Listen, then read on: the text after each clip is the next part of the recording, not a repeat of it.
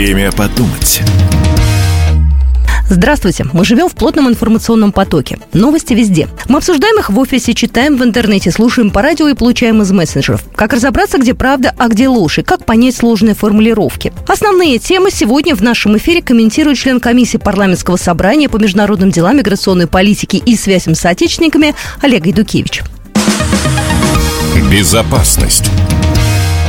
Вступление Финляндии в Североатлантический альянс вынуждает российскую сторону концентрировать воинские подразделения в Ленинградском военном округе, заявил президент России Владимир Путин в интервью журналисту Павлу Зарубину. По словам Путина, у России с Финляндией были самые добрые сердечные отношения, никаких проблем не было. Ну, это хуже Финляндии только. Россия от этого ничего хуже не будет. Мы эскалации союзного государства никогда не хотели. Значит, Европа не в состоянии противопоставить что-то военной мощи союзного государства. Нам и не нужно было это, ну, какое-то противостояние. Но Европе показать нечего.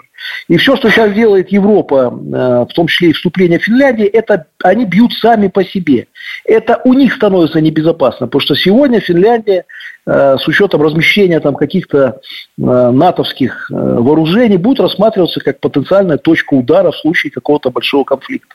Это нужно финскому народу. Это добавило безопасности в Европе, сомневаюсь.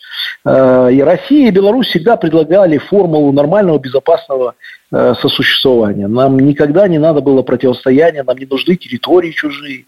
Никто никогда бы не поверил в эту сказку и не верит ни один здравомыслящий человек, что Россия или Беларусь хочет на кого-то напасть, э, какую-то территорию забрать. У нас огромное количество земли. Нам бы разобраться со своим, поэтому глупости это все.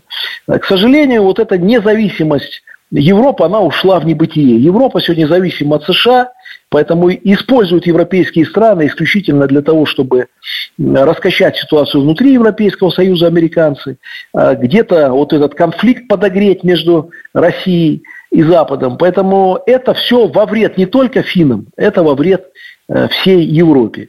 Ну а беспокойства нет. Военным путем Россию и Беларусь победить невозможно. Никак и никогда. Поэтому беспокойства никакого нет.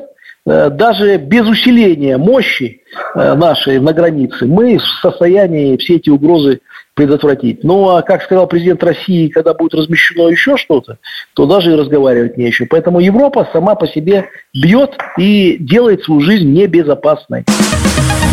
Санкции. Страны Евросоюза изучают вариант с лишением Венгрии права голоса, чтобы заключить соглашение о выделении средств для Украины, пишет газета Financial Times. Нету никакого единства в Евросоюзе и не будет в ближайшие годы, будет все хуже, потому что ни одна проблема, которая стоит перед Европой, она не решается Брюсселем. Миграционный кризис – это то, что беспокоит всех европейцев. Нету даже просвета. Будет еще больше мигрантов после начала конфликта Палестины и Израиля, сектора газа. Э, дальше. Экономика. Санкции бьют по Европе. То есть огромное количество проблем. И с каждым годом это все будет хуже, хуже. С каждым месяцем хуже и хуже. И результаты выборов в Европе об этом показывают. Словакия, в Германии сегодня популярность канцлера Шольца ниже, чем исторический минимум, рост именно популярности политиков, которые говорят правду и хотят нормальных отношений с Россией и Беларусью, хотят остановить войну на Украине. Это все закономерный итог той политики Брюсселя, которая была до этого. Когда были громкие заявления, что завтра санкциями уничтожится российская белорусская экономика, этого не произошло. Потом громкие заявления, давайте поможем Украине, поставим оружие, и завтра Россия капитулирует, а уже об этом никто не вспоминает, уже смешно с этих заявлений, все понимают, что Россия спокойно выполняет цели и задачи специальной военной операции, и они будут выполнены. Поэтому э, такие настроения будут расти, никакого единства в Европе нет. А если Венгрию лишат голоса, но я в это не верю, потому что это конец Европейского Союза в этом виде, это нарушение э, всех правил, по которому он создавался. Э, но это будет еще один э, кирпич для разрушения Европейского Союза. Нам это, кстати, не надо, ни Белоруссии, ни России. Мы выступаем за нормальный, сильный Европейский Союз. Нам нравится, э, что мир многополярен. Мы хотим, чтобы мир был многополярен. Нам единственное, что хочется, чтобы Европа была самостоятельной и независимой. Западные спецслужбы активизировались на территории Беларуси. Об этом заявил президент Беларуси Александр Лукашенко на встрече с руководителями органов безопасности и разведывательных служб СНГ. Э, выборы впереди, э, и они не могут пропустить это событие. Каждые выборы и в Беларуси, и в России рассматривается как повод для того, чтобы попытаться раскачать ситуацию изнутри страны. С учетом того, что военным путем нас не победить, санкциями не победить, остается только надежда как-то изнутри. Для этого и поддерживалась годами пятая колонна и в Беларуси, и в России, финансировалась годами. Отличие от прошлых лет тем, что ставка сделана на радикальные действия на терроризм, на экстремизм. Об этом в открытую говорят западные представители, открыто говорят представители пятой колонны белорусской и российской. Поэтому эти риски есть, но сильные спецслужбы белорусские и российские с этими э, рисками, я уверен, справятся.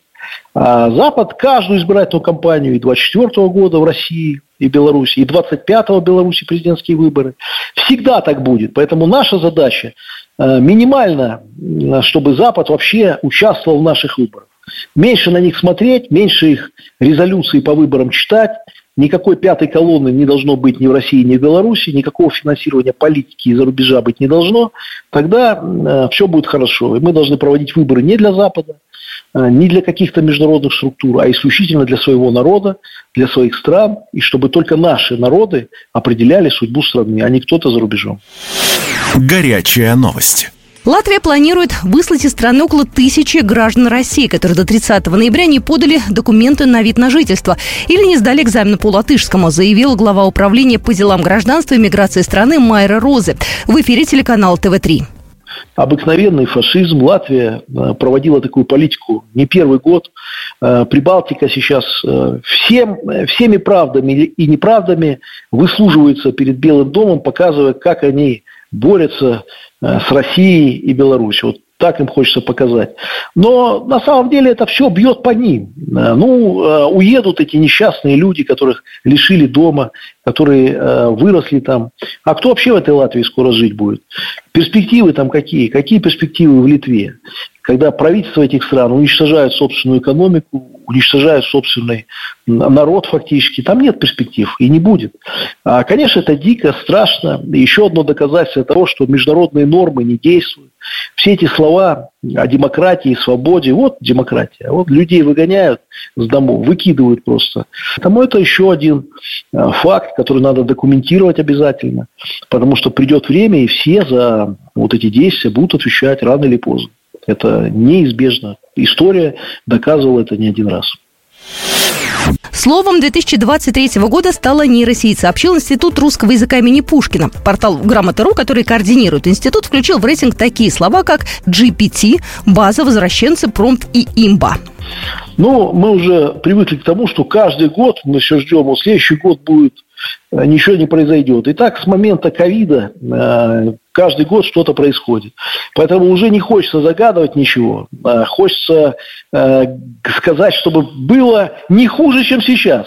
Но если брать геополитику, политику, то на самом деле перспективы союзного государства, они очень хорошие. Эти годы вот после 2020 года, после начала СВО показали, Э, что потенциал у нас огромный. Санкциями нас не сломили, военным путем не сломили, терактами не сломили.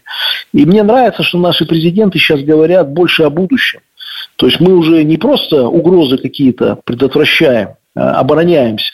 Мы сегодня говорим о суверенной экономике, мы сегодня говорим о будущем, о том, что будет через 10, 20, 50 лет. Вот это очень хорошо. Это говорит о том, что страны развиваются и двигаются вперед. Поэтому пусть эти слова будут и другие какие-то. Значит, а для кого-то будет сериал, нашумевший слово пацана, самым главным в этом году.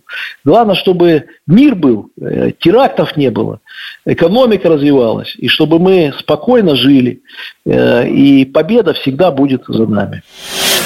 Сериал «Слово пацана. Кровь на асфальте» вышел в ноябре этого года и сразу же вошел в список самых громких премьер в России. История о подростковых бандах, которые существовали в Казани в конце 80-х, вызвала множество обсуждений в сети. Дошло до того, что сериал даже призывали запретить.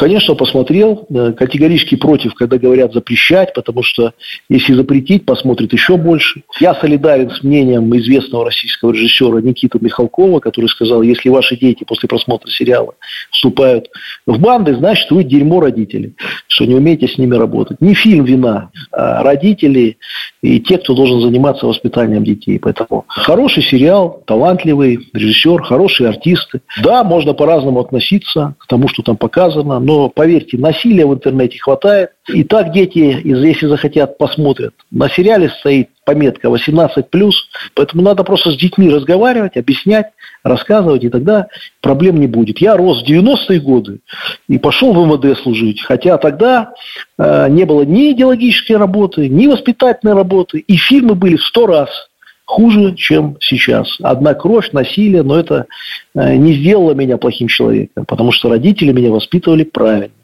Поэтому никаких запретов. Э, надо правильно воспитывать детей. И это была программа «Время подумать». Главная тема сегодня в нашем эфире комментировал Олег Идукевич, член комиссии парламентского собрания по международным делам, миграционной политике и связям с отечественниками.